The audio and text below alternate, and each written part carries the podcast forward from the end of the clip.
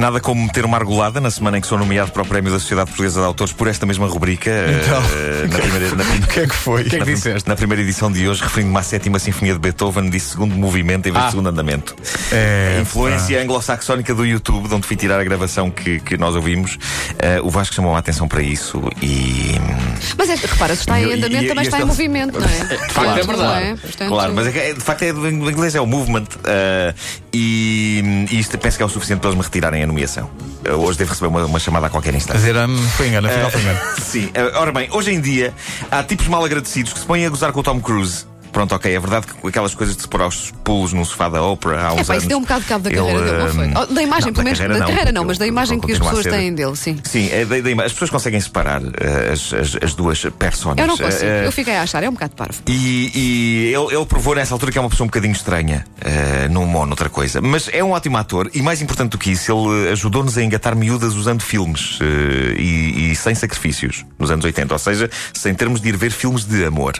A grande fórmula do Cruise, em alguns inesquecíveis filmes da era croma, consistia em criar entretenimento másculo, ou seja, com aviões no Top Gun, com álcool no cocktail e com carros nos dias de tempestade, mas com uma história de amor lá pelo meio, umas quantas baladas e de repente podíamos ir ao cinema ver carros e aviões e levar uma moça. É claro que quando eu digo podíamos, não me refiro a mim. Quando eu digo podíamos, refiro-me àqueles que tinham lata para isso, não é? Ah, Pois. É, é claro que, eh, da mesma maneira que Cruise fazia filmes que conseguiam ser entretenimento másculo, com carros e aviões e o caneco, que permitiam que um rapaz levasse uma rapariga ao cinema sem que ela se sentisse excluída, ele também era tão estupidamente heróico e fofinho que.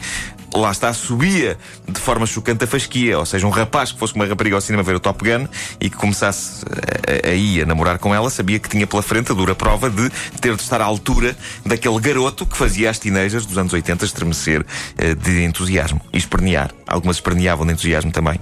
Olha, pois eu vou assumir aqui que nunca fui assim. Nunca foste foi- à bola? Nunca foi pessoa que, que me fizesse assim sentir. eh, Enfim, Mas nem, o que Bom, fosse, fervor. o que fosse, o que Fervor. fosse. Fervor, sim, Pronto. olha, estava a mas faltar nem no Top para Gun não havia aí um, Não, por acaso Top nunca Gun não. não, não, não sei porquê, mas nunca fui assim grande fã de Missão Impossível, nada. Há um novo Missão Impossível, ninguém notou. Acho que é muito Não, bom, não, mas não. acho que é muito bom. Acho que é muito bom. Mas tens razão que ele era de facto sex symbol para a maior parte das miúdas. É verdade. E a Nicole Kidman, atenção. Atenção a. Nicole Kidman. E era a prova que não era preciso um ator ter 1,80m e tal Pois, pois, pois, pois. para engatar miúdas. Se calhar era por isso. Ele, ele, Os rapazes pequenos.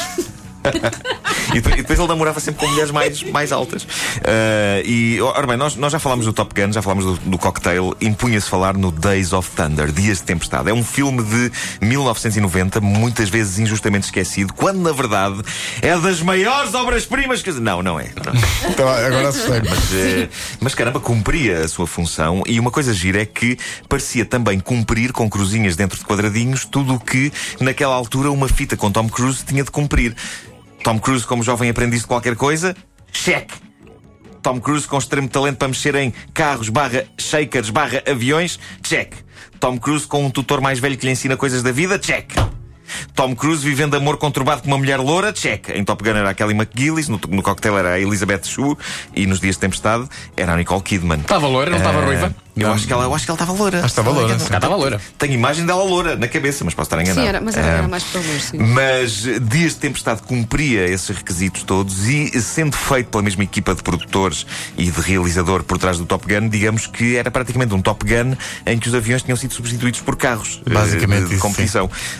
Não há nada como jogar pelo seguro e eu só tenho pena que eles não tenham continuado e depois de aviões e depois de carros houvesse uma grande love story de ação em barcos e outra em foguetões no espaço, mas sempre com a mesma estrutura. Cruz aprendiz, depois há um tutor, depois apaixona-se por uma mulher loura, eh, só que sempre em meios de transporte diferentes. Eu adoraria que tivesse sido feito um que, em vez de aviões e carros, tivesse Tom Cruise revelando-se um talentoso aprendiz de trotinete. Ou de Segway. Ou de Rickshaw. Segway. Ou de rickshaw. Sim.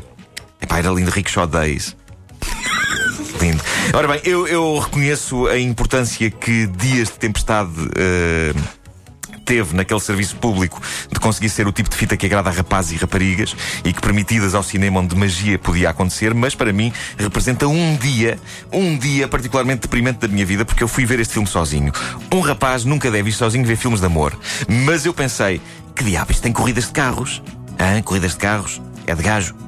Foi um erro, porque quando o Dias de Tempestade estreou, em 1990, eu tinha. eh, tinha, tinha, tinha 19 anos, eh, ou seja, tinha idade para ter a carta acabada de tirar. Tinha idade para ter uma namorada. E ali estava eu, sem namorada e sem saber conduzir um automóvel. a ver um filme com automóveis e com amor. Numa sala cheia de casalinhos. Se não me engano, acho que foi no Fonte Nova. Se não me engano, eu estava entalado entre casalinhos. Daqueles que se beijam durante o filme. Sabem? Situação, situação ingrata. com beijos, Situação ingrata. beijos que fazem barulho. Há, há um clássico beijo de sala de cinema que é assim meio mole e apressado, que uma vez ainda se aguenta, mas depois começa a massacrar os nervos, que é um beijo que soa assim. Ou é um beijo ou é alguém tirar pipocas dos dentes. Sim, sim. É? Quando, quando há a mistura entre, entre pipocas e beijo, tu podes tentar tirar pipocas dos dentes da pessoa amada. Com. Não? Ok. Ah, mas é um, é um beijo rápido, porque no fundo estes casais que fazem isto não querem perder nada do filme, mas, mas, são, mas precisam ali de uma breve demonstração mútua de afeto. E quando isso acontece com al- com alguém à nossa vemos as- as- a silhueta das cabeças a juntar-se assim à nossa frente e a fazer. E é óbvio que isto era o tipo de coisa que naquele, naquela Por acaso é altura. uma coisa que chateia. 19 anos sem namorada irritava-me muito mais do que hoje. Mas na altura foi duro, era só rapazes agarrados a raparigas e eu agarrado a um bloco de notas.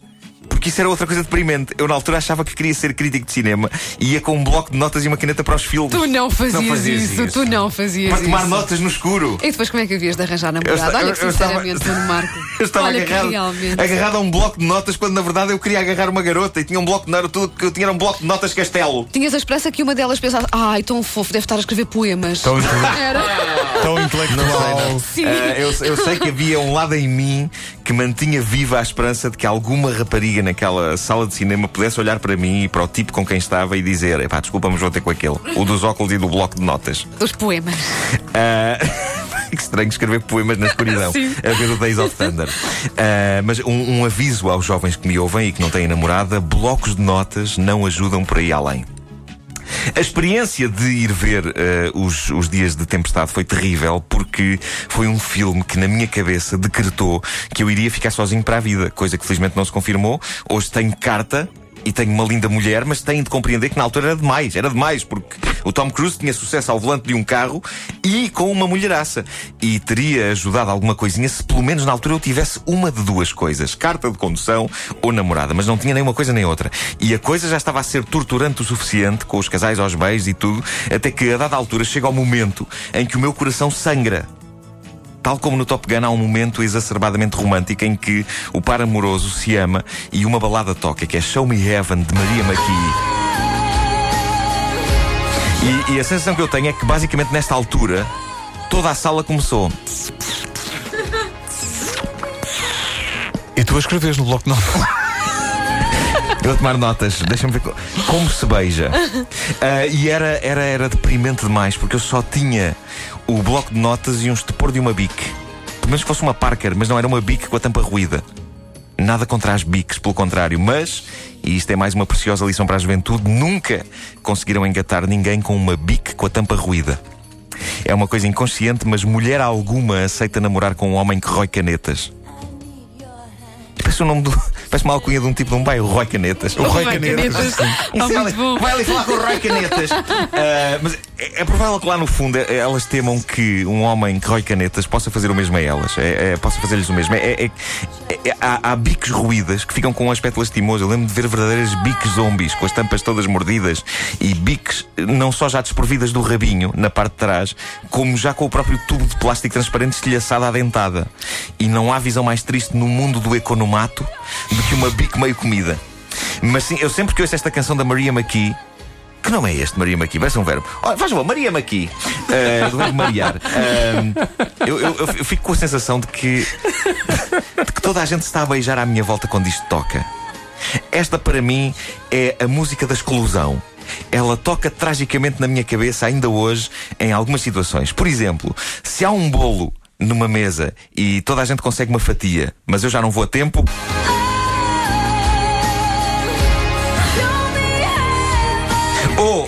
No, no tempo dos videoclubes, todas as cópias do filme que eu queria levar estão fora.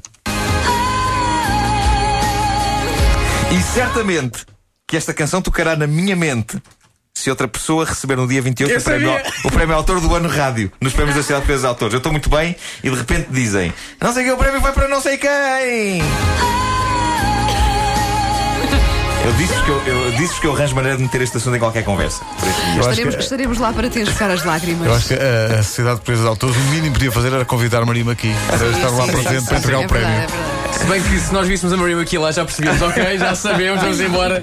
O prémio não vai ganhar. para o Marco. Ele não vai ganhar. Mas basicamente, Show Me Heaven tornou-se o tema musical oficial do Chuchar no Dedo.